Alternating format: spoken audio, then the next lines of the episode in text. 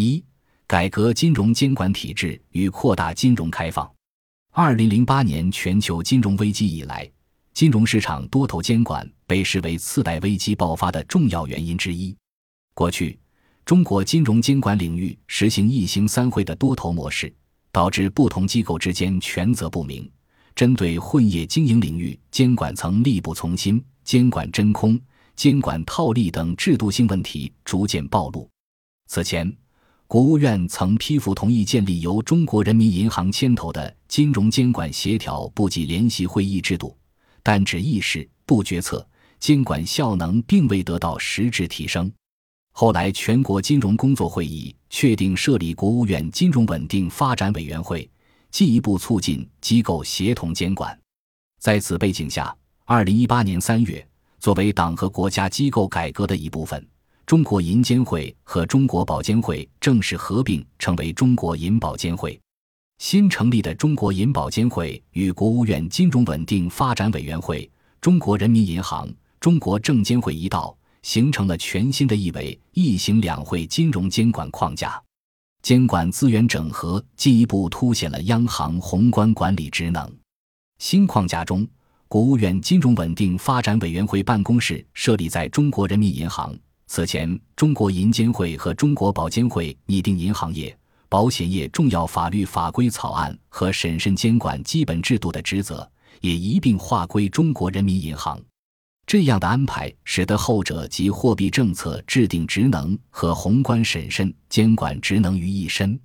突出强化了货币当局的金融稳定职责。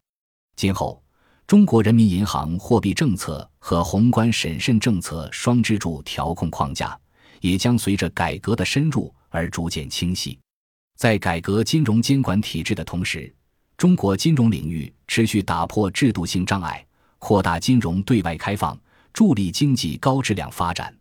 近年来，中国推出了有序开放银行卡清算等市场，放开外资保险经纪公司经营范围限制，放宽或取消银行、证券公司、基金管理公司、期货公司、金融资产管理公司等的外资持股比例限制，统一中外资银行市场准入标准。实施境外投资者境内利润在投资递延纳税等一系列金融开放举措。例如，二零一八年四月，中国银行保险监督委员会办公厅关于进一步放宽外资银行市场准入有关事项的通知发布，为外资银行进入中国市场提出要求和规范。随着政策利好的逐步释放，资本市场、银行业、保险业的对外开放得以扩大。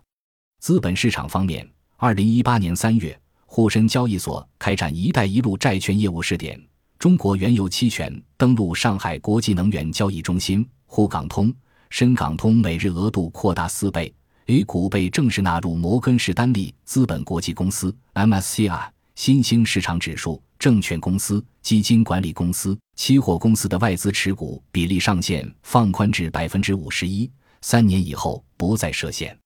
总的来看，